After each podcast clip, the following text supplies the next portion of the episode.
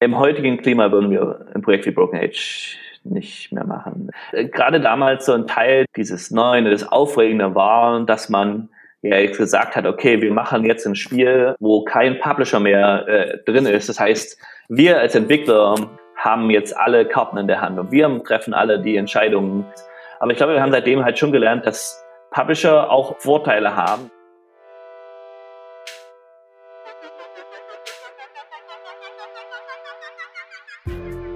Videospiele kosten richtig viel Geld und damit meine ich nicht die 79,99 Euro, die Fans für die Special Collectors Edition mit Season Pass und Miniatursammelfigur hinblättern müssen, sondern die Millionen an Entwicklungskosten, die mit diesem Preis refinanziert werden müssen.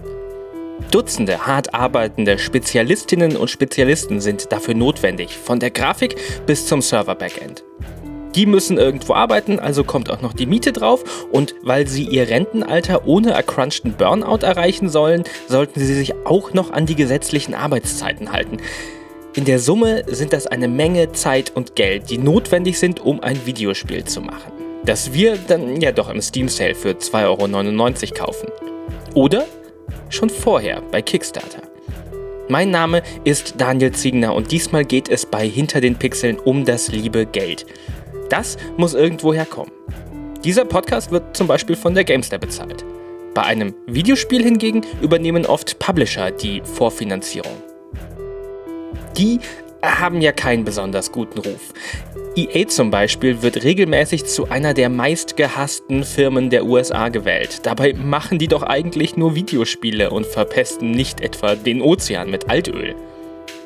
Die Zusammenarbeit mit den als böse und geldgierig angesehenen Publishern kann man sich zum Glück sparen, seit es Kickstarter gibt. Seit 2009 erlaubt die Webseite kreativen, innovativen und sonst wie unterfinanzierten Projekten die großen Geldgeber gleich ganz zu umgehen. Stattdessen können Leute wie ihr und ich das Produkt unserer Träume selbst vorfinanzieren. Wird innerhalb der vorgegebenen Zeit die vorgegebene Summe erreicht, kann es losgehen. Ganz ohne Kompromisse. Das ist zumindest das Versprechen des Crowdfundings. Nicht Firmeninvestoren und Marktanalysen bestimmen darüber, was gemacht wird. Nein, das machen wir jetzt selber. Vote with your wallet, der wahr gewordene Traum der Konsumdemokratie. Oder? Vor sieben Jahren habe ich zum ersten Mal ein Videospiel auf Kickstarter unterstützt. John Schaefer, der Lead-Designer von Civilization 5, wollte damals sein eigenes Ding machen. Sein Strategiespiel At the Gates ist letzten Monat endlich fertig geworden und die Rezensionen sind durchwachsen. Ist es das alles wirklich wert, sieben Jahre lang auf ein schon längst bezahltes Spiel zu warten, das dann doch nicht allen Erwartungen gerecht werden kann? In Deutschland gibt es eine Firma, die sich besonders gut mit dieser Frage auskennt. Die Bremer von King Art haben bereits vier erfolgreiche Crowdfunding-Kampagnen hinter sich. Mit einem von ihnen habe ich darüber gesprochen. Und wer öfters auf GameStar Plus unterwegs ist, wird die Stimme wahrscheinlich schon kennen. Hallo, ich bin äh, Jan Theisen, Creative Director bei King Art. Das heißt, ich mache hier in der Firma alles, was, was Spaß macht und was nicht mit Zahlen und Rechnungen und Verträgen zu tun hat, sondern wirklich mit der Entwicklung der Spiele. Äh, das ist jetzt blöd für Jan, denn natürlich geht es in dieser Folge auch um das. Nackte Zahlen. Zum Beispiel die Summe, die sie für ihr Echtzeitstrategieprojekt Iron Harvest einnehmen konnten. Genau, wir haben 1,5 Millionen Dollar eingenommen. Ich glaube, vorher der Rekord lag so bei 500.000, also lief ganz gut. Hi, guys. So, a couple of years ago, we stumbled over these amazing artworks by Jakub Rajowski that showed mechs and strange machines in early 20th century rural landscapes. We actually thought that, that was about the coolest thing we'd ever seen, and that it would be the perfect setting for the RTS we'd always dreamed about. The chances of this dream coming true were pretty slim, but here we are. This is Iron Harvest, a classic real time strategy game set in the alternate reality of 1920 plus. We hope you're as excited about Iron Harvest as we are. So please support our Kickstarter and tell your friends about it. Thank you.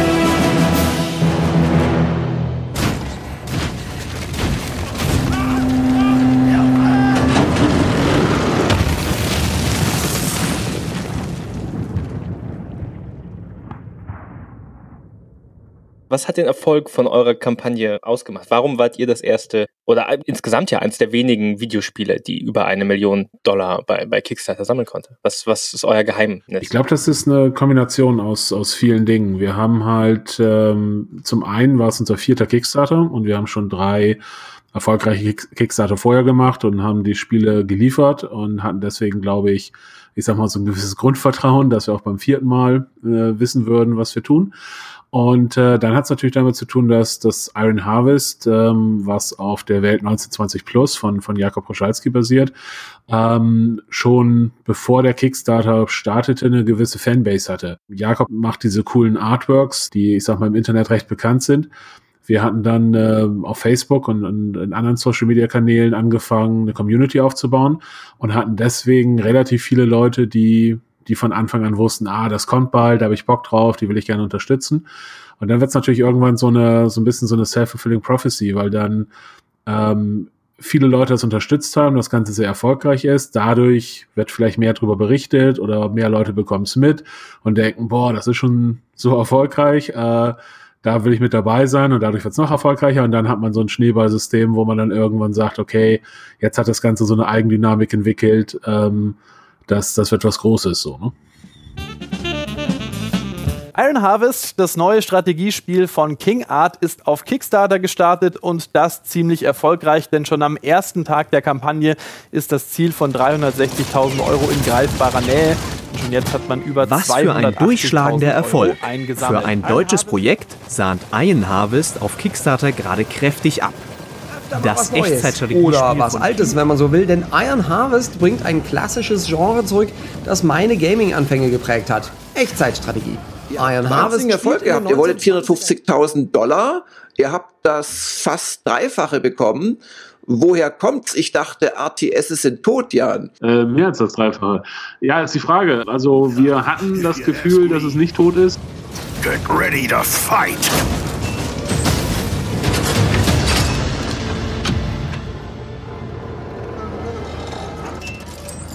Wir, wir haben überlegt, in welchem Genre wollen wir unser nächstes Spiel machen, was könnte äh, vielleicht ein Genre sein, was ein bisschen unterversorgt ist. Und ich sag mal, als wir vor vielleicht drei Jahren oder so mittlerweile uns halt damit beschäftigt haben, war halt Echtzeitstrategie eins der der, der Stiefkinder so ein bisschen, die halt, äh, um die sich nicht richtig gekümmert wurde. Und wir haben halt gesagt, okay, Echtzeitstrategie ist, glaube ich, eine gute, gute Kiste. Damit ging's los. Als nächstes dann die Frage, okay, was machen wir? Machen wir Fantasy, machen wir Science Fiction? Und dann kam uns, ist uns halt wieder die, die Welt von, von Jakob eingefallen. Wir haben gesagt, oh, das wäre ein richtig cooles Setting. Äh, lass mal gucken, ob wir da die, die Rechte für kriegen. Und äh, das war halt auf jeden Fall so dann der, der Anfang. Und dann kam irgendwann Kickstarter dazu.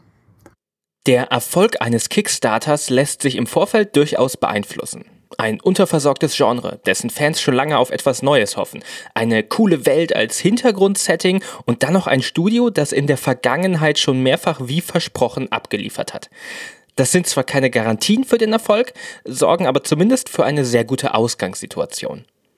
Iron Harvest ist übrigens nicht das erste Spiel in der Welt von 1920 Plus, das bei Kickstarter erfolgreich war. Vor drei Jahren wurde das Brettspiel Scythe mit demselben Setting auch schon erfolgreich finanziert. Damals kamen sogar 1,8 Millionen Dollar zusammen. Brettspiele sind auf Kickstarter ohnehin sehr erfolgreich. In der Branche ist der Indie-Markt noch viel weniger ausgebaut als bei den Videospielen.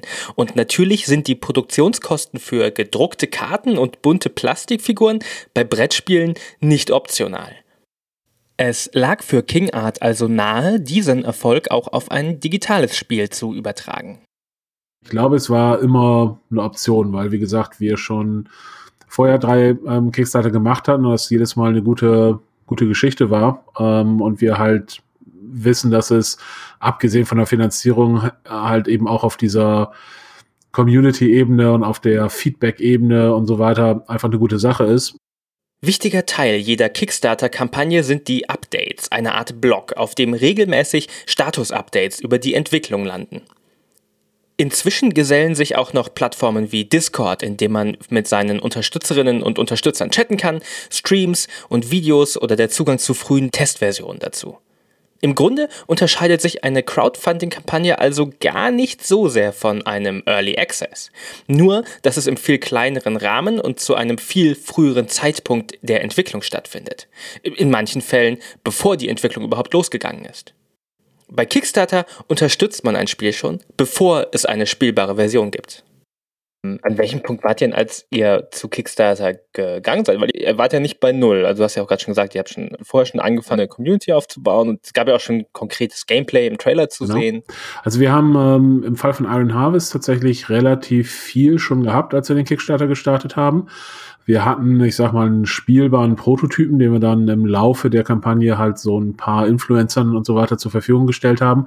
Allerdings war das Ganze schon noch ziemlich mit, mit heißer Nadel gestrickt. Also ähm, da waren viele Sachen drin, von denen wir schon wussten, okay, die können wir fürs fertige Spiel nicht so lassen, sondern das funktioniert jetzt für die Demo, aber das müssen wir auf jeden Fall nochmal anpassen. Und ich sag mal, wir hatten zu dem Zeitpunkt so auf kleiner Flamme, ich sag mal mit, mit vielleicht so drei bis fünf Leuten im Team, ähm, schon mal so ungefähr ein Jahr, würde ich sagen, bestimmt ähm, Zeit reingesteckt, aber sehr viel halt für so technische Grundlagen. Und das kann man halt schlecht zeigen, weil das ist dann vielleicht was, was äh, Programmierer interessiert und was am Ende auch wirklich hilft, das, das Spiel ähm, gut zu machen und überhaupt das, das, das alles hinzukriegen.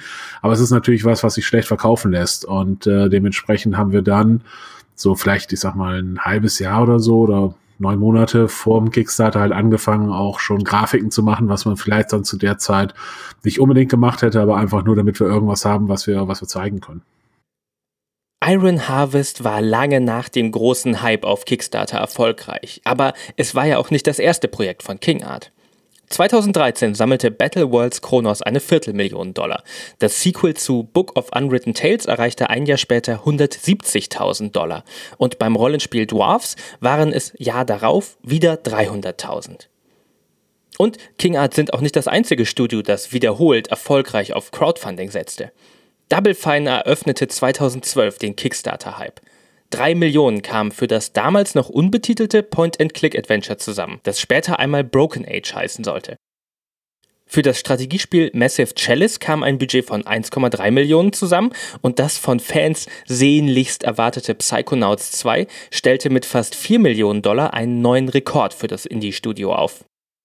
Ähnlich sah es bei den Oldschool-Rollenspielen Wasteland 2 und Pillars of Eternity aus, deren Fortsetzungen die Crowdfunding-Millioneneinnahmen der Vorgänger jeweils noch einmal toppten. Für diese Studios lieferte das Crowdfunding verlässlich wiederholbare Erfolge und das, obwohl gerade bei Kickstarters Alles- oder Nichts-Prinzip eigentlich immer das Risiko mitspielt. Dennoch kehrten In Exile, Obsidian und Double Fine der Plattform, die so synonym für Crowdfunding steht wie Tempo für Taschentücher, mittlerweile den Rücken. Die Crowdfundings ihrer letzten und erfolgreichsten Projekte erschienen über die Investmentplattform FIG und verabschiedeten sich damit gänzlich von dem klassischen Modell des Crowdfundings als Vorbestellung. Da hat sich schon ähm, viel verändert, so im, im Drumherum, sage ich mal. Ähm, also wie Kickstarter wahrgenommen wird von, von Spielern, aber auch von der Presse. Damals das erste Spiel, was wir gemacht haben, Battleworlds Connors, war, war auch schon nicht mehr zu den Hype-Zeiten von Kickstarter. Das heißt, es war auch schon nicht mehr so, dass wir gesagt haben, hey, hier ist ein neues Spiel und auf einmal berichtet alle, berichten alle drüber. Aber es war schon noch so damals, dass Kickstarter insgesamt noch positiver gesehen wurde und weniger so eine Nischengeschichte war oder ein Nischenphänomen war, sondern es war schon noch so, glaube ich, dass, dass ähm, es insgesamt positiv gesehen wurde und viele Leute gesagt haben, ah ja, warum nicht, ich mach mal mit. Und das ist halt über die Jahre immer weniger geworden, weil dann immer mehr Projekte vielleicht nicht funktioniert haben oder die Leute gesagt haben, okay, das Ganze war es irgendwie nicht wert oder das Spiel war am Ende doch nicht so toll. Und ich glaube, die Leute sind sehr viel kritischer und vorsichtiger geworden. Und das ist, glaube ich, ähm, stark zu sehen. Und da hilft es natürlich uns, dass wir dann eben, als das wirklich ein Thema wurde und das halt, ähm, ich sag mal, ein wichtiger Faktor war, dass wir dann halt eben schon zeigen konnten, hey, wir haben das aber schon gemacht und wir wissen, wie es geht und äh, das ist jetzt nicht der erste Versuch. Und ich glaube, da waren wir halt noch relativ früh dran und das war noch, lief deswegen ganz gut. Die Hypezeiten, das war 2012. The Year of the Game nannte Kickstarter es selbst in einem Blogpost. Ein Viertel aller Finanzierungsbeiträge wanderten damals in die Entwicklung von Videospielen. Insgesamt 20 Spiele schafften dabei den Sprung über die halbe Millionenmarke. Als ich nach dem Interview mit Jan anfing, das Drehbuch für diesen Podcast zu schreiben, stolperte ich immer wieder über einen Namen. Broken Age. Iron Harvest war das erste Millionen-Kickstarter aus Deutschland. Broken Age war überhaupt das erste Millionen-Videospiel auf Kickstarter. Es würde also etwas fehlen, wenn man über Crowdfunding und Videospiele spricht, ohne über Broken Age zu sprechen. Oder mit jemandem, der daran gearbeitet hat. Ja, mein Name ist äh, Oliver Franzke ähm, und äh, mein offizieller Titel ist Senior Programmer ähm, bei Double Fine Productions. Ähm, die, also Double Fine befindet sich, oder das Büro befindet sich in San Francisco in Kalifornien. Äh, ich bin allerdings ähm, vor jetzt auch schon wieder drei Jahren äh, wieder zurück nach Deutschland gezogen, ähm, weil wir in der Familie äh, gründen wollten und seitdem arbeite ich halt von Deutschland aus weiterhin für Double Fine. Oliver arbeitet jetzt vielleicht wieder in Deutschland, aber er war damals in San Francisco dabei, als Double Fine, das kleine feine Indie-Studio von LucasArts-Legende Tim Schafer, Videospielgeschichte geschrieben hat. Oder zumindest ihren Fußabdruck in eben dieser hinterlassen. Als die Planung zu den Kickstarter lief, war ich noch an einem anderen Projekt beschäftigt. Ähm, ich, ich, hatte gerade, war gerade in der finalen Phase von Once Upon a Monster, ähm, wo ich ähm, als, ja, als System-Programmierer beschäftigt war.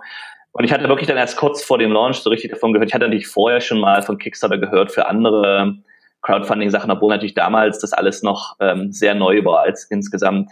Und äh, zu dem Zeitpunkt ähm, gab es im Grunde wenige Leute, die wirklich Video, äh, Computerspiele damit finanziert haben. Ähm, und äh, in der Hinsicht war es dann erstmal selbst für mich ein bisschen Überraschung, ähm, das Format, weil es ja auch eine sehr ungewöhnliche Form ist, sage ich mal jetzt Geld, ähm, zu organisieren für ein Spielprojekt. Ähm, genau, also es war, kam selbst für mich damals ein bisschen Überraschung, aber gut, seitdem hat sich natürlich einiges äh, geändert.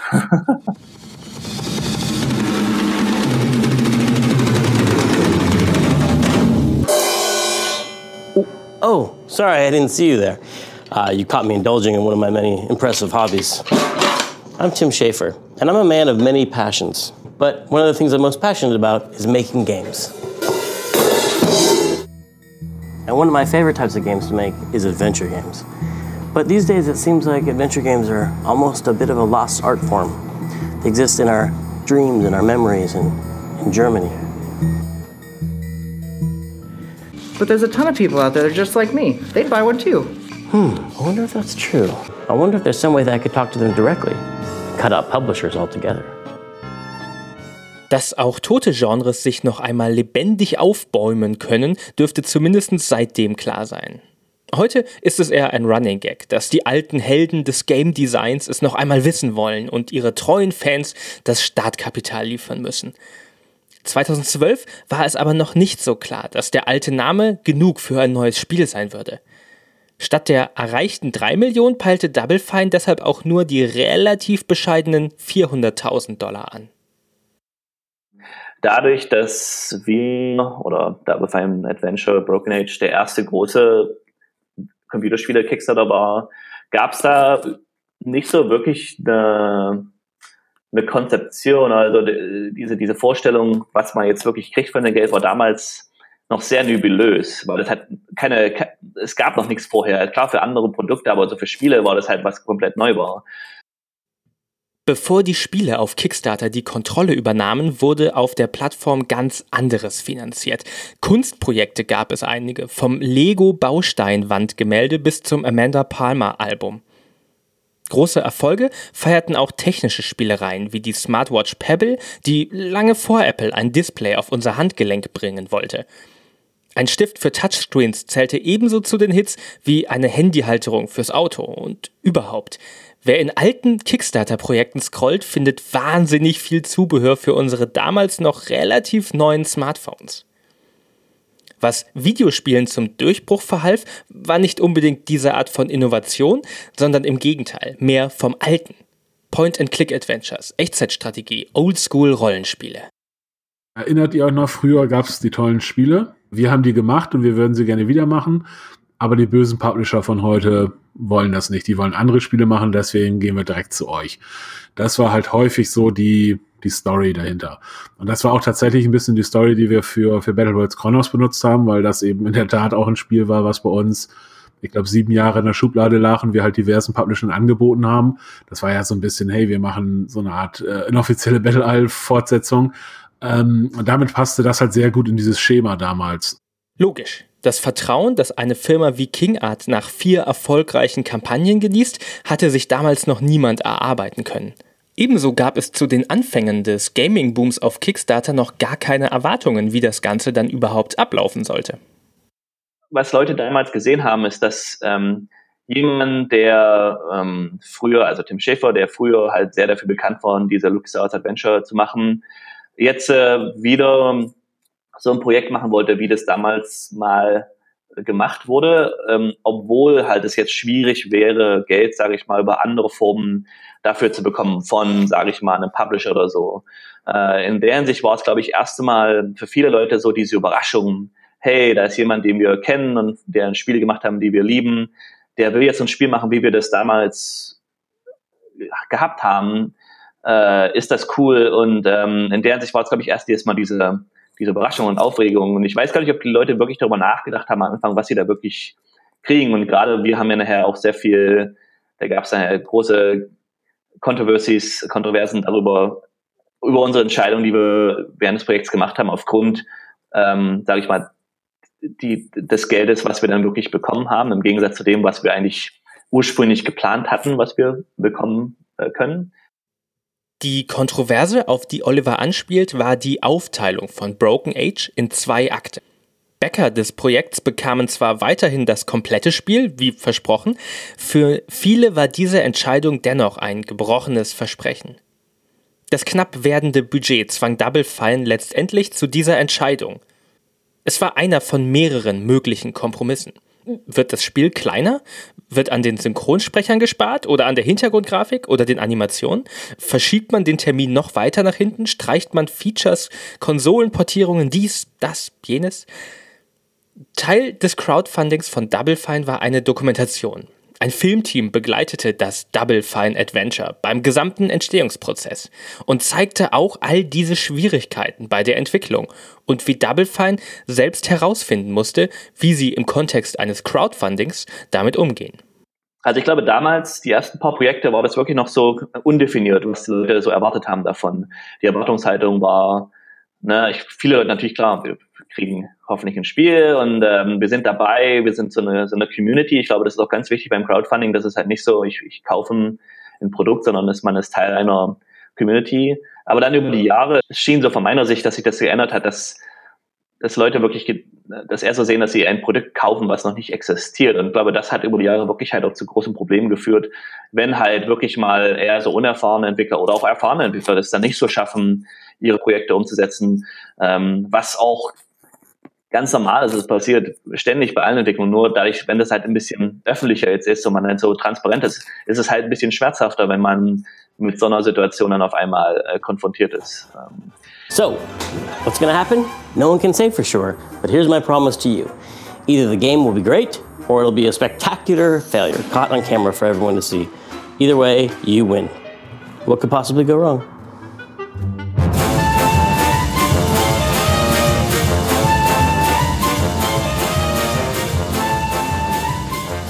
Liebe Johannes Rohe, es ist endlich passiert. Nach vielen, vielen Jahren ist Broken Age, äh, Tim Schäfers Adventure-Projekt, endlich vollständig fertig. Ja, der zweite Teil ist released worden, beziehungsweise der zweite Akt. Den ersten gibt es ja schon ein bisschen länger, seit Januar 2014.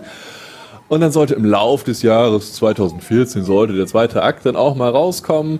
Ist äh, jetzt leider, was haben wir, März, April 2015 geworden. So urteilte die GameStar damals im Wertungsvideo über das mit reichlicher Verspätung erschienene Gesamtwert. Mit gemischten Gefühlen. Ich finde es bemerkenswert, äh, an welchem Punkt wir sozusagen mit dem Spiel angekommen sind. Endlich hat diese, diese ganze Saga ein Ende. Ähm, es war damals der, der große Hoffnungsträger für Kickstarter. Es war die, die, die Initialzündung für Kickstarter. Kickstarter von Kickstarter. Ähm, und, und am Ende war es eine dieser gro großen, so lauernden Enttäuschungen. Es wurde uns ja langsam klar, das dauert länger als erwartet. Könnte da das erste große Ding auch die erste große Enttäuschung sein? Es ist ja doch ganz gut geworden. Nein, also als Enttäuschung würde ich es auch Eben. absolut nicht bezeichnen. Aber ich finde, wir haben hier einen ganz, als Spieler einen ganz tollen Eindruck darin, was uns eigentlich jahrelang verborgen blieb, nämlich so diese, die Tatsache, dass Spiele halt nicht wie geplant fertig werden, dass sie mehr Geld kosten als ursprünglich angelegt und das sind Dinge, mit denen sich früher die ähm, Finanzvorstände von Publishern rumgetrieben haben. Ähm, heute kosten wir ein bisschen selbst davon, dass man äh, ab und zu mal mit Leuten zu tun hat, die sagen, ähm, ähm, wir würden das gerne noch ein bisschen besser machen, brauchen aber noch ein Jahr und zwei Millionen. Das Spiel war zweifelsohne wunderschön und aufwendig gemacht und steckt voll von Tim Schäfers ganz besonderem Humor, also genau dem, was versprochen wurde.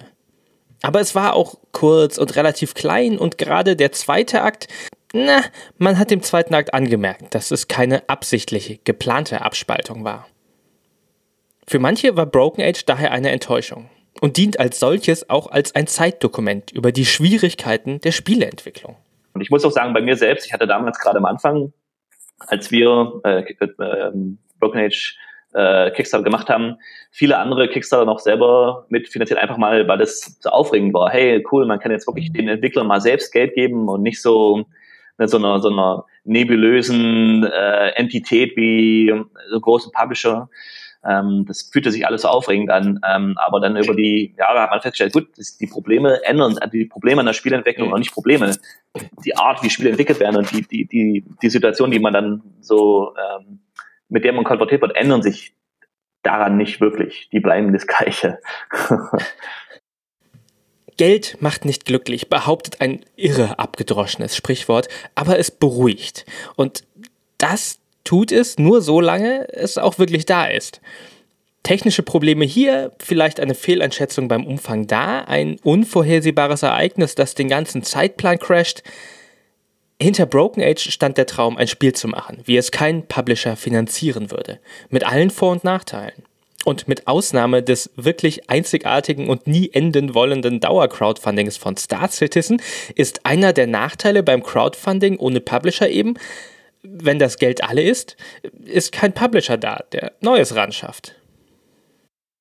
Mal so als, als Gedankenspiel, wie hätte denn Iron Harvest äh, ausgesehen, wenn es keinen Kickstarter geben würde? Wie, wie hättet ihr dann das, das fehlende Budget gefüllt? Und wie wird das Spiel dadurch aussehen? Ich glaube, es sind zwei Sachen. Das eine ist halt, wann hätten wir es bekannt gemacht, dass wir daran arbeiten und wann hätten wir Feedback von Leuten bekommen und wann hätten wir Playtests in, in großem Umfang machen können. Das hätte halt sein können, dass das sehr viel später passiert wäre, was glaube ich tatsächlich dem Spiel nicht gut getan hätte oder zumindest andersrum gesagt. Ich glaube, es hat dem Spiel gut getan, dass man es dass frühzeitig ähm, gemacht hat. Und der andere Punkt ist halt ein ganz praktischer für uns, ist halt, wann sind wir gezwungen, zum, zum, zu einem Publisher zu gehen, ähm, um uns den Rest des Spiels finanzieren zu lassen. Und da ist es natürlich ein großer Unterschied, ob man sozusagen früh in der Produktion hingehen muss, vielleicht mit dem, im schlimmsten Fall mit dem Rücken zur Wand und halt irgendwie innerhalb von, von äh, keine Ahnung, sechs Wochen unbedingt einen Vertrag unterschreiben, äh, unterschrieben haben muss, damit es überhaupt weitergeht. Oder ob man halt sagen kann, hey, wir, wir können ja erstmal selber entwickeln und äh, gucken mal, wer vielleicht Interesse an dem, an dem äh, Spiel hat und haben irgendwie ein halbes Jahr Zeit, über einen Vertrag zu reden.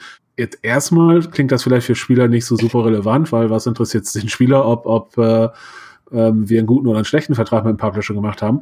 Aber ich glaube, es ist unterm Strich schon eine wichtige Kiste, weil es natürlich heißt, dass wir die, ich sag mal, möglichst oder ein sehr großes Interesse daran haben, ein möglichst gutes Spiel zu machen, halt erstmal möglichst lange allein gelassen werden ähm, von finanziellen Erwägungen oder, oder um, äh, irgendwelche Vermarktungskisten, keine Ahnung. Und wir dann auch natürlich sagen können, hey, wisst ihr was, wir haben jetzt hier schon, keine Ahnung, die Hälfte oder was auch immer oder ein Drittel ähm, des Projektes vorfinanziert, zusammen mit den, mit den Kickstarter-Bäckern. Ähm, hier gibt es bestimmte, hier gibt es ein paar Sachen, die werden nicht stattfinden. Wir werden das nicht machen, wir werden jedes nicht machen, wir werden folgendes nicht machen, weil wir wissen, dass unsere Bäcker das doof finden und damit wahrscheinlich auch äh, andere Spieler. Und das ist natürlich eine Verhandlungsposition, die halt ganz anders ist, als wenn man reingeht in die Verhandlungen mit, äh, ist eigentlich alles egal, Hauptsache wir kriegen äh, unsere Kohle bis nächste Woche Donnerstag so ungefähr. Wie, wie viel Einfluss nimmt denn im schlimmsten Fall so ein Publisher? Also im schlimmsten Fall kann man sich das Schlimmste, äh, also muss man sich wirklich das, das, also alles, was es so an, an, an, ähm, an Vorurteilen gibt, die theoretisch mal passieren könnten, würden im schlimmsten Fall passieren, aber der schlimmste Fall ist natürlich nicht, nicht typisch oder nicht üblich. Ähm, für uns ist es halt eher so, wir können halt dadurch, dass wir ich sag mal, jetzt in einer sehr guten Verhandlungsposition sind, haben wir halt mit relativ vielen Publishern gesprochen, auch mit, ähm, weil das Spiel oder der Kickstarter so erfolgreich war, ähm, haben es natürlich viele Leute mitbekommen, sind teilweise auch auf uns zugekommen. Und ich sag mal, wir hatten so ein bisschen eher die Qual der Wahl. Also wir haben halt nicht dieses Ding gehabt, hoffentlich finden wir einen Publisher, sondern es war eher andersrum. Scheiße, wir haben hier zwei, drei Publisher, die richtig gut sind, mit denen wir es gerne machen würden. Ähm, und natürlich können wir jetzt, ich sag mal, mit diesem ähm, mit der Verhandlungsposition, der guten Verhandlungsposition im Rücken, halt eher sagen, hey, pass auf, hier gibt's übrigens bestimmte Dinge, die finden wir irgendwie nicht, nicht gut, die wollen wir nicht, ähm, nicht bei unserem Spiel haben oder wir wissen, dass unsere Spieler es nicht gut finden. Ähm, ehrlich gesagt, wenn ihr darauf besteht, machen wir es mit jemand anderen. So. Und das ist natürlich, ähm, glaube ich, eine Sache, die, die, die dem Spiel oder auch das, der ganzen Atmosphäre um Spiel drumherum und der Community und so weiter unterm Strich ähm, mhm. gut tut. So. Was ist der schlimmste Fall? Das Streichen des liebsten Features oder gleich des ganzen Spiels? Angepappte Leveling-Systeme und dran geklatschter Online-Multiplayer, weil das halt so beliebt ist? Oder warum nicht gleich ein Battle Royale-Modus? Tim Schäfer präsentiert in einer Folge der Dokumentation von Broken Age das Marktanalyse-Dokument des ersten Psychonauts. Dieses empfiehlt quasi alles im Spiel zu verändern, vom Setting bis zum Humor bis zum Gameplay. Von dem heutigen Kulttitel wäre wenig übrig geblieben. Diese Erfahrung trug dazu bei, Double Fine zu einer Firma aufzubauen, die so unabhängig wie möglich von äußeren Einflüssen arbeiten kann. Crowdfunding war dabei nur ein Teil. Ich glaube tatsächlich, je größer die Firma ist und je größer das Projekt ist, desto uninteressanter rein finanziell betrachtet, ähm, ist sowas wie Crowdfunding. Wenn man sagt, hey, wir machen ein Brettspiel und wir sind irgendwie drei Leute und wir haben irgendwie geringe Kosten oder vielleicht ist man sogar ein Einzelkämpfer, dann kann es natürlich sein, dass man einen Kickstarter macht und der Kickstarter tatsächlich das komplette Projekt von vorne bis hinten finanziert und vielleicht sogar noch was übrig bleibt. Aber wenn man sagt, man ist ein Spieleentwickler, der vielleicht irgendwie 20, 30, 40, 50 Leute irgendwie beschäftigt, ähm, ist halt, ist es nicht realistisch, über einen Kickstarter oder über eine Crowdfunding-Geschichte das komplette Projekt zu finanzieren, wenn man jetzt nicht gerade Star Citizen oder so ich was wer ist.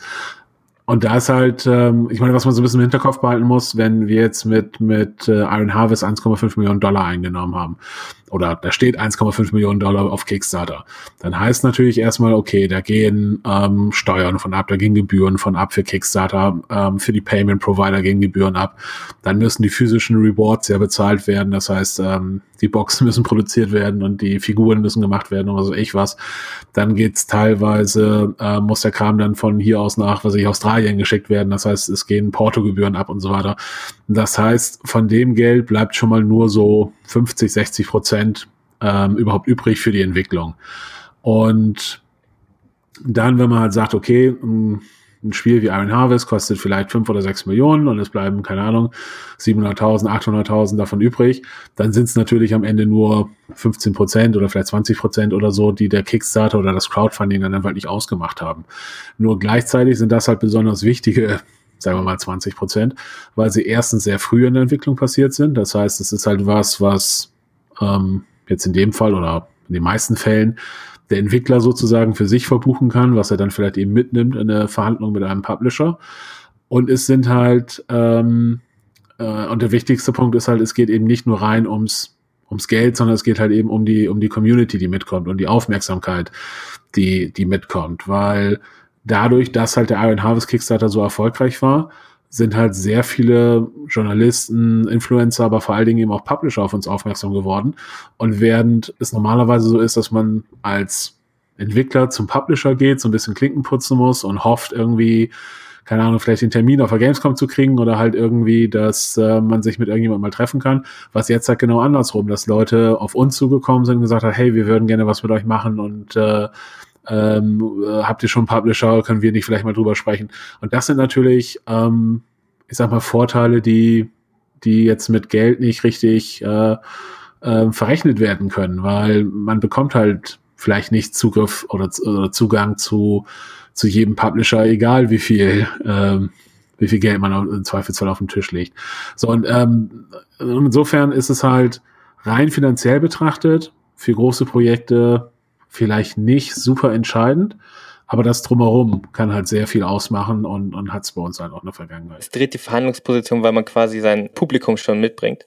Man bringt das Publikum mit und man hat vor allen Dingen bewiesen letzten Endes, dass es Interesse gibt. Weil ähm, wir wissen alles, es werden so viele Spiele veröffentlicht und es gibt so viele auch, auch gute Spiele, dass keiner Zeit hat, alles zu spielen und selbst ähm, gute oder okayische Spiele gehen halt irgendwie im, im Strudel der der hunderten Veröffentlichungen am Tag gefühlt unter. Und wenn man jetzt sagt, nee, hier ist äh, übrigens ne, ein, Spiel, was bei Kickstarter, keine Ahnung, so und so erfolgreich war oder so und so viel erfolgreicher war als, als andere Spiele, dann werden Leute halt aufmerksam. Am Ende des Tages steckt hinter den meisten Spielestudios nicht eine Gruppe hungernder Künstler, äh, sondern ein mittelständisches Unternehmen mit Angestellten, Arbeitsverträgen, Lebensunterhalten von Familien, die daran hängen und einem Haufen laufender Kosten. Spieleentwicklung ist ein Business, von dem die Kulturarbeiterinnen und Arbeiter, die darin arbeiten, leben können müssen. Kreative Vision hin oder her. Dieses Business hat sich seit 2012 gewaltig verändert. Damals waren die Publisher diejenigen, die nahezu allein den Zugang zum Geld, zum Publikum, wie wessen Spiele auf Discs oder Cartridges gepresst zu uns kommen, kontrollieren konnten. Heute ist der Zugang zum Markt nicht mehr das Problem. Es gibt Steam und den Epic Store und GOG und itch.io und jeder kann sein Spiel im Internet veröffentlichen. Das Problem ist eher die Aufmerksamkeit in dieser Flut von Veröffentlichungen gerade wie bei vielen anderen technologischen Entwicklungen ist es ja erstmal so, ähm, wenn was erfolgreich ist, ist natürlich ganz klar, dass auf einmal auch die ganzen größeren Firmen da äh, na, ein bisschen aufhören und, äh, und so sagen, oh, oh, was ist das denn? Äh, können wir das auch nutzen? Ähm, und dann ändert sich dann unter Umständen schon ein bisschen die Meinung. Ist es heute noch möglich, so unabhängige, im Englischen so Grassroots-Entwicklung zu machen? Ist schwierig. Ich glaube, da gibt es halt andere Plattformen und ich glaube eher so, so Plattformen wie Patreon, wo äh, Individuen wirklich so ihr Hobby finanzieren, ist glaube ich jetzt eher so oder vielleicht ich, ich glaube, es ist heute, man muss ja auch dazu sagen, es gibt so mehrere Sachen, die da zusammengespielt haben. Als wir damals ähm, Broken Age äh, entwickelt haben, war das noch relativ schwierig zu dem Zeitpunkt, als unabhängiger Entwickler Sachen zu veröffentlichen, selbst auf dem PC. Also Steam und so war noch relativ schwierig, so ein Projekt ähm, durchgewinkt zu bekommen. Ähm, und das hat sich alles natürlich seitdem geändert. Jetzt gibt es noch weitere Plattformen, so Itch und andere Sachen allgemeine auf, auf dem Handy entwickelt und veröffentlichen ist jetzt sehr viel einfacher, als es damals noch war. Ähm, in der Hinsicht ähm, kam diese, diese, diese große Menge von Indie-Entwicklungen, die danach kamen, war gerade erst so ne, am Anfang. Ähm, und dann jetzt, seitdem hat sich natürlich viel geändert. Äh, dieser, ich, ich mag den Begriff überhaupt nicht, dieser Indie-Pocalypse, ähm, mhm. des, des großen Überfüllen des Indie-Spielemarkts oder so und ob dann sich die gegenseitig sich auslöschen sozusagen einfach, weil der Markt so voll ist.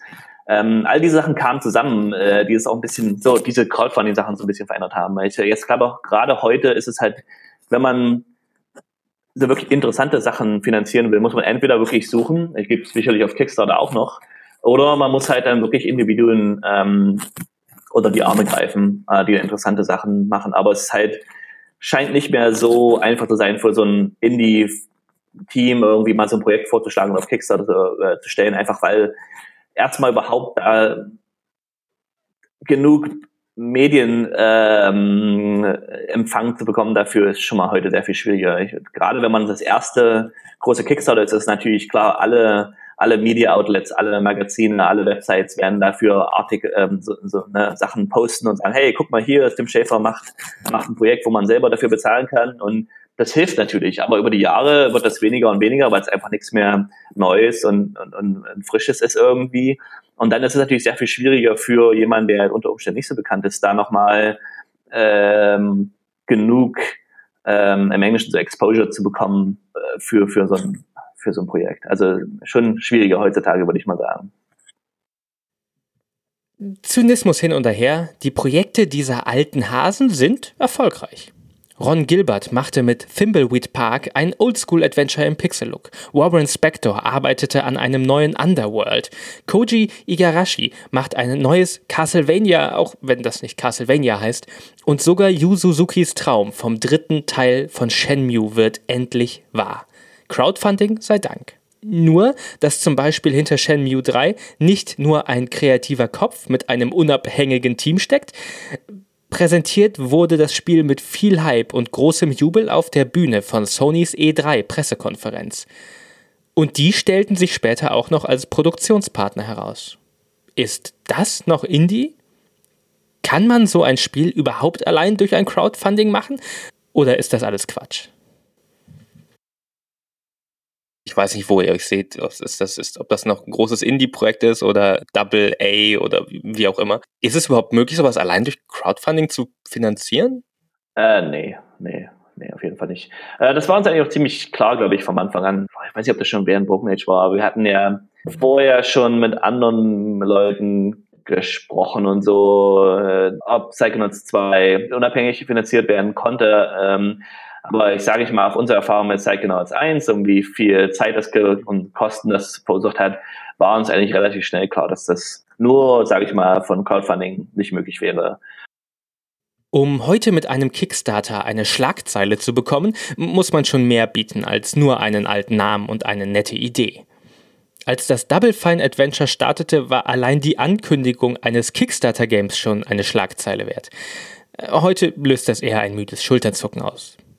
Studios wie King Art oder Double Fine sind eine aussterbende Art. Sie sind weder ein ganz winziges Indie-Team, das sich im Keller ein Büro teilt, noch sind sie in der Lage, eine jahrelange AAA-Produktion aller Assassin's Creed zu stemmen. Diese Mittelschicht der Spieleentwicklung verschwindet zwischen der Flut an online verfügbaren Indie-Games und immer blockbusterigeren Blockbustern zunehmend. Es ist meiner Meinung nach kein Zufall, dass Kickstarter fast gleichzeitig mit einer großen Welle an Indie-Games populär wurde. Ein Jahr vor dem Durchbruch des Crowdfundings erschien zum Beispiel Indie Game The Movie und diese Dokumentation etablierte ein Bild von Videospielen, das bis heute nachhalt.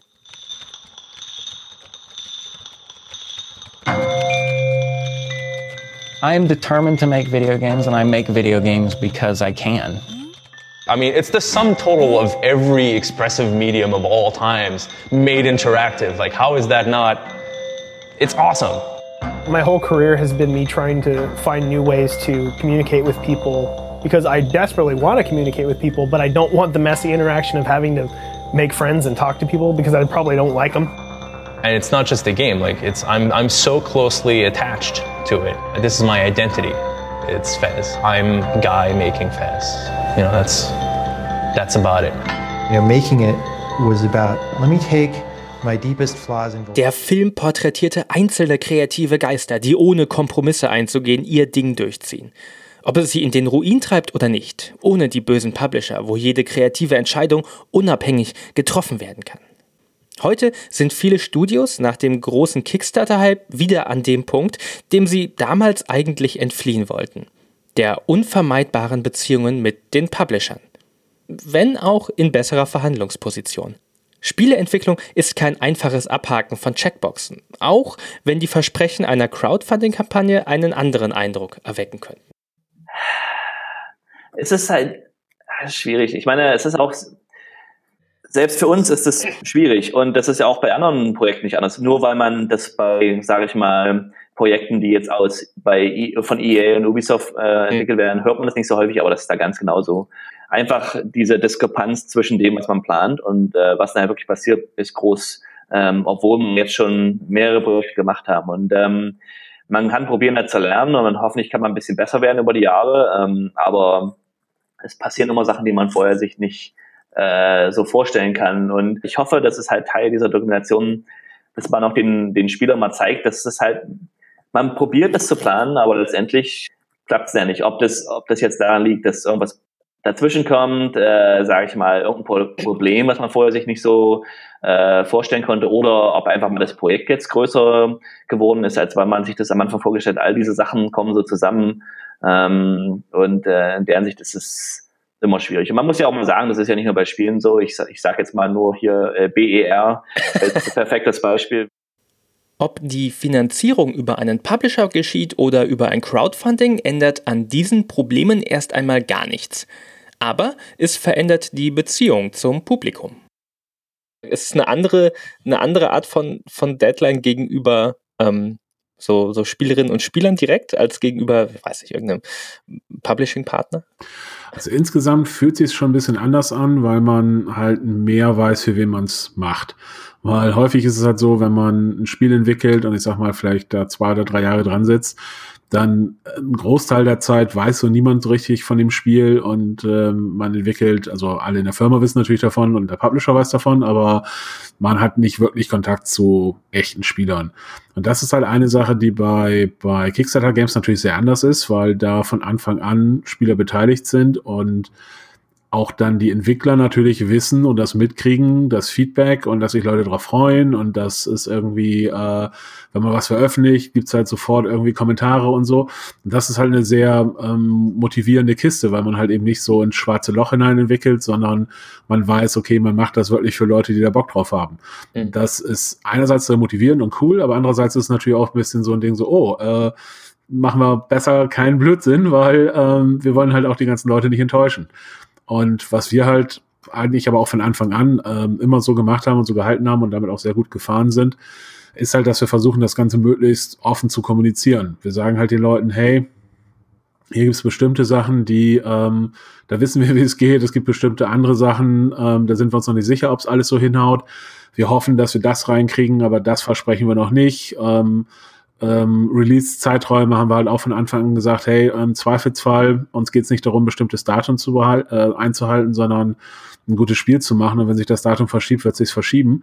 Das ist aber auch was, wenn man es klar kommuniziert und wenn man den Leuten halt nicht was anderes versprochen hat, sondern denen das so erklärt, wo die Leute halt ähm, völlig hinter einem stehen. Die sagen halt auch, hey, mir ist es relativ egal, ob ich das Spiel irgendwie ein paar Monate später kriege, solange es dann ein richtig gutes Spiel ist.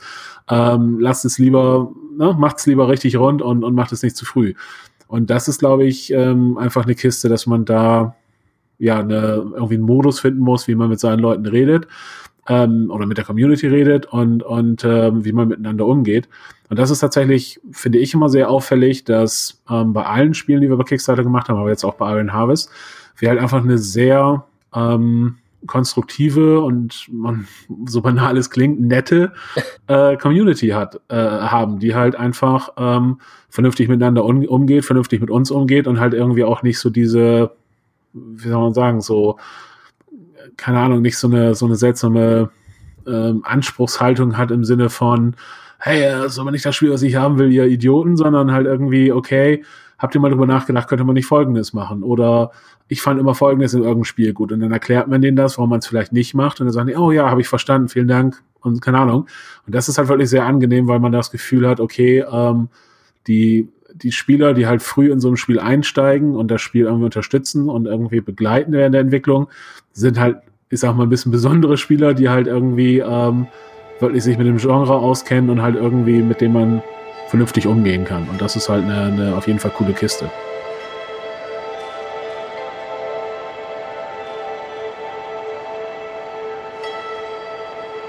Sowohl Iron Harvest als auch Psychonauts 2 haben ein erfolgreiches Crowdfunding im Rücken, haben eine Community, das Wissen um ein Publikum für ihre Spiele, das bereit ist, die Arbeit der Entwicklerinnen und Entwickler in diesen Studios auch zu bezahlen. Aber beide sind nicht alleine durch Crowdfunding finanziert. Beide Projekte sind nicht allein durch ein Crowdfunding finanzierbar. Ein paar Millionen Dollar klingt nach viel Geld, wenn man es als Einzelperson von außen betrachtet. Für Firmen mit Dutzenden Angestellten ist das gar nicht so viel. Es gibt in der Spieleentwicklung eine Faustregel für die Personalkosten. 10.000 Dollar pro Monat pro Person. Darin steckt das Gehalt, der Arbeitsplatz, die Technik und so weiter. Arbeiten 10 Leute ein Jahr lang an einem Spiel, ist die erste Million schon weg. Und nicht zu vergessen, dass von der Summe auf Kickstarter nur ein Teil in die eigentlichen Entwicklungskosten fließt. Steuern, eine Gebühr an Kickstarter, die Kosten für Stretch Goal Belohnungen wie Collectors Editions und so weiter. Ein Kickstarter nur fürs Geld. Ist es das wert? Kann man wirklich so einfach den finanziellen Zwängen der Spieleentwicklung entkommen? Die Antwort habe ich ganz am Anfang des Podcasts schon vorweggenommen. Aber hier ist sie nochmal von Oliver im Kontext. Im heutigen Klima würden wir ein Projekt wie Broken Age nicht mehr machen. Ist meine, ist jetzt meine persönliche Meinung. Ich kann natürlich jetzt nicht für unsere Chefetage sprechen. Ähm, wäre, wäre ich doch sehr überrascht. Ähm, ähm, ich, ich glaube, wir haben halt seitdem schon ein bisschen gelernt. Ich glaube, wir haben gelernt, dass ich, ich glaube, viel, gerade damals so ein Teil dieses, dieser, ähm, dieses Neuen, das Aufregende war, dass man ja jetzt gesagt hat, okay, wir machen jetzt ein Spiel, ähm, wo kein Publisher mehr äh, drin ist. Das heißt, wir als Entwickler ähm, haben jetzt alle Karten in der Hand und wir treffen alle die Entscheidungen. Und ähm, diese Unabhängigkeit wird uns ne, helfen, die Projekte umzusetzen, die wir wirklich machen wollen. Äh, was stimmt, ist natürlich erstmal, gerade wenn man für Firmen gearbeitet hat, wo das nicht so der Fall ist, da ist schon ein großer Unterschied zwischen jemandem, ne, eine große Firma, wo eine Marketingabteilung daherkommt, irgendwie ein paar Monate vor Veröffentlichung und sagt, hey, wir brauchen jetzt noch das und das, weil unser Market Research hat gezeigt, dass das ähm, gerade erfolgreich ist, ähm, ist halt schon eine andere Sache, als wenn man jetzt selber in, solche, in solche Sachen sich nicht so Gedanken machen muss. Aber ich glaube, wir haben seitdem halt schon gelernt, dass halt ähm, Publisher auch Vorteile haben. Ne? Die, die, die haben ein bisschen eine Stabilität und eine Infrastruktur, ähm, die ihnen helfen kann. Und ich glaube, auch Publisher haben sich seitdem geändert. Die Publisher haben jetzt auch gesehen, oh, okay, jetzt gibt es eine andere Plattform, ähm, die unter Umständen ne, uns ein bisschen den Wind aus den Segeln nimmt. Und ähm, unsere Erfahrung ist auch seitdem äh, mit, mit unterschiedlichen Publishern, dass die halt auch die Sache, die Spielentwicklung ein bisschen anders angehen und vielleicht auch ein bisschen mehr auf ähm, die Entwickler hören ähm, äh, und denen ein bisschen, vielleicht ein bisschen mehr vertrauen. Und natürlich ist immer klar, man muss die, man muss jetzt auch die Firmen finden, ähm, die, sage ich mal, die gleichen Werte haben äh, wie man selbst als Firma. Und das war für uns dann auch immer als Firma wichtig, dass wir wenn wir danach jetzt nachgucken, wenn wir mit Publishern zusammengearbeitet haben, dass wir immer jemanden finden, der einfach unsere Werte dann auch teilt.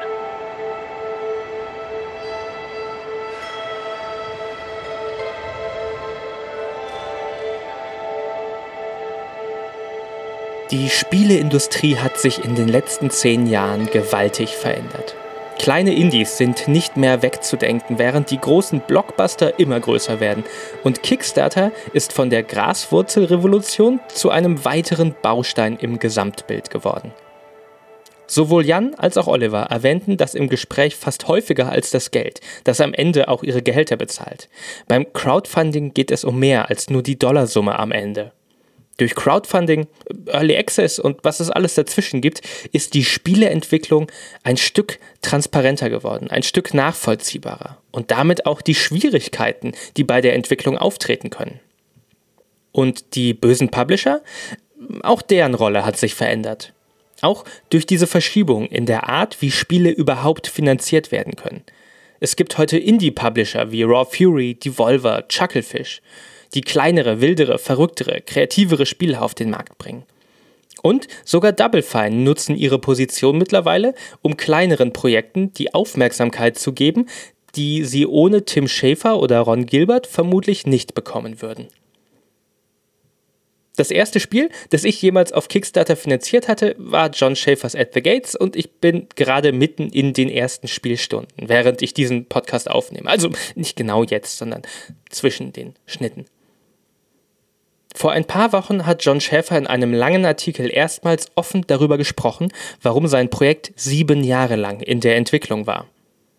Da waren Game Design Probleme, aber auch finanzielle, persönliche und letzten Endes auch gesundheitliche. Dass es Schwierigkeiten gab, das lässt sich schon am Zeitraum zwischen der Ankündigung des Kickstarters und dem geplanten Release-Datum und dem echten Release-Datum erkennen. Wie viel wirklich schiefgehen kann bei der Entwicklung eines Videospiels, macht aber erst der durch und durch lesenswerte Artikel klar. Ich glaube, der Hauptpunkt, den, der aber vor allen Dingen vielen Entwicklern oder, oder jungen Entwicklern nicht klar ist, aber eben teilweise auch den, den Unterstützern nicht, ist halt, wie schwierig es ist, ein Computerspiel zu entwickeln. Das ist halt eine sehr komplexe Angelegenheit, eine sehr aufwendige Angelegenheit und ähm, es gibt da so diverse Sprüche in der, in der Spielebranche, wie, wie die zweiten 80 Prozent sind aber die schwierigsten und so. Aber ich glaube, es muss den Leuten schon, schon bewusst sein, dass es eben nicht eine, eine dass, einfach, dass nicht einfach nur ein Spiel vorbestellt wird, was auf jeden Fall rauskommt und was auf jeden Fall so sein wird, wie alle Beteiligten sich das vorstellen. Und das ist, wie gesagt, aus, aus Bäcker-Sicht natürlich jedes Mal super ärgerlich und ich ärgere mich auch, wenn, wenn irgendwie ich irgendwas gebackt habe und das nicht, ähm, nicht ankommt oder nicht, nicht veröffentlicht wird oder irgendwie sowas. Nur gleichzeitig muss man auch das immer, glaube ich, verstehen oder so sehen, dass niemand das irgendwie böswillig macht, sondern die Leute gehen mit, mit der Erwartung ran, dass es funktionieren wird. Und viele von den Leuten, auch wenn es nicht funktioniert hat, haben sich halt wirklich den Arsch aufgerissen, dass es doch noch irgendwie funktioniert und, und arbeiten halt wirklich hart daran, um, um irgendwie die Leute nicht zu enttäuschen. Aber trotzdem kann es halt einfach passieren, dass es nicht funktioniert. Und ich glaube, das ist, ist wichtig, ähm, immer im Hinterkopf zu behalten. Mir gefällt At the Gates übrigens ganz gut.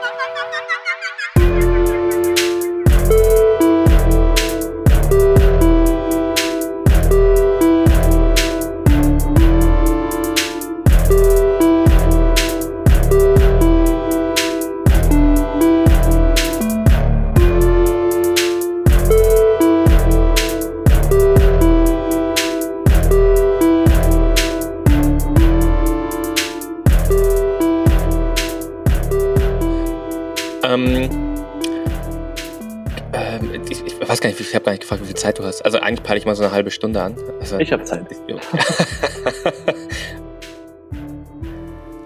Zum Glück, zum Glück hatte Oliver so viel Zeit, denn das war eins von zwei super interessanten und äh, tatsächlich ungewöhnlich äh, langen Interviews für diesen Podcast. Ich fand total interessant, wie die beiden, Oliver und Jan, ganz ähnliche Probleme in der Spieleentwicklung äh, beschrieben haben.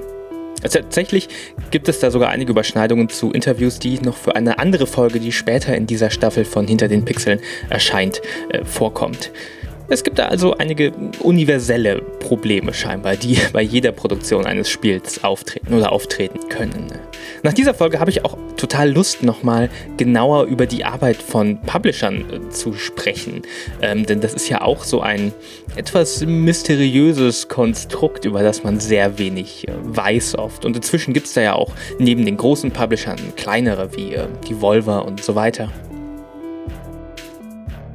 ich glaube, auch wenn beide so ein bisschen mh, hm, verhaltener jetzt über Kickstarter sprechen, äh, hat das damals mit dieser Indie-Revolution 2012, 2013 eine nachhaltige Wirkung auf den Spielemarkt gehabt. Und naja, selbst ich konnte beim Becken von Shenmue 3 nicht widerstehen, obwohl ich lange gehadert habe, weil mir dieses Nostalgieprojekt mit der großen Firma im Rücken doch, naja, etwas gegen den gegen das Ideal des Crowdfundings äh, ging. Ansonsten liegen die ganzen coolen Indie-Spiele, die ich über die Jahre bei Crowdfundings gebackt habe, irgendwie noch ungespielt rum. Desert Child und äh, Broken Reality und All Walls Must Fall liegen irgendwie auf meinem Pile of Shame zwischen den ganzen neuen Spielen. Ich da irgendwie gar nicht die Zeit, nachdem Jahre vorher teilweise mein Interesse geweckt wurde. Zu diesem Podcast habe ich dann auch mal meine äh, Crowdfunding, meine Kickstarter-Backing-Liste durchgeschaut. Und da sind einige kleine Projekte, die ich vor Jahren auch wirklich schon unterstützt habe, die total spannend klangen und die scheinbar wie at the gates in einer nie enden wollenden Entwicklungshölle gelandet sind. Wer weiß, ob die jemals rauskommen. Nach Jahren, wie bei At the Gates. Wo es dann ja doch am Ende geklappt hat ich habe meine Erwartungen an Budgets und das Machbare in äh, gerade Crowdfundings inzwischen ziemlich angepasst. Ich äh, backe gerne auch mal, wenn ich das Geld gerade über habe, so kleine Moonshots, die, äh, tja, wo ich mich freuen kann, wenn es klappt und wo es aber, naja, wo ich davon ausgehe, dass mein Geld vielleicht auch in so einem äh, überambitionierten Nichts-Projekt landet. Naja. Ah, und was Shenmue 3 angeht, das äh, das bisher größte Videospiel Kickstarter, übrigens überholt von zwei Brettspielen, Äh, ich freue mich einfach, dass es den dritten Teil überhaupt irgendwann geben wird. Hoffentlich. Äh, und wenn es am Ende Mist wird, was wahrscheinlich, wahrscheinlich wird es nicht gut, dieses Spiel, aber naja, was soll's. Immerhin haben sie es dann versucht.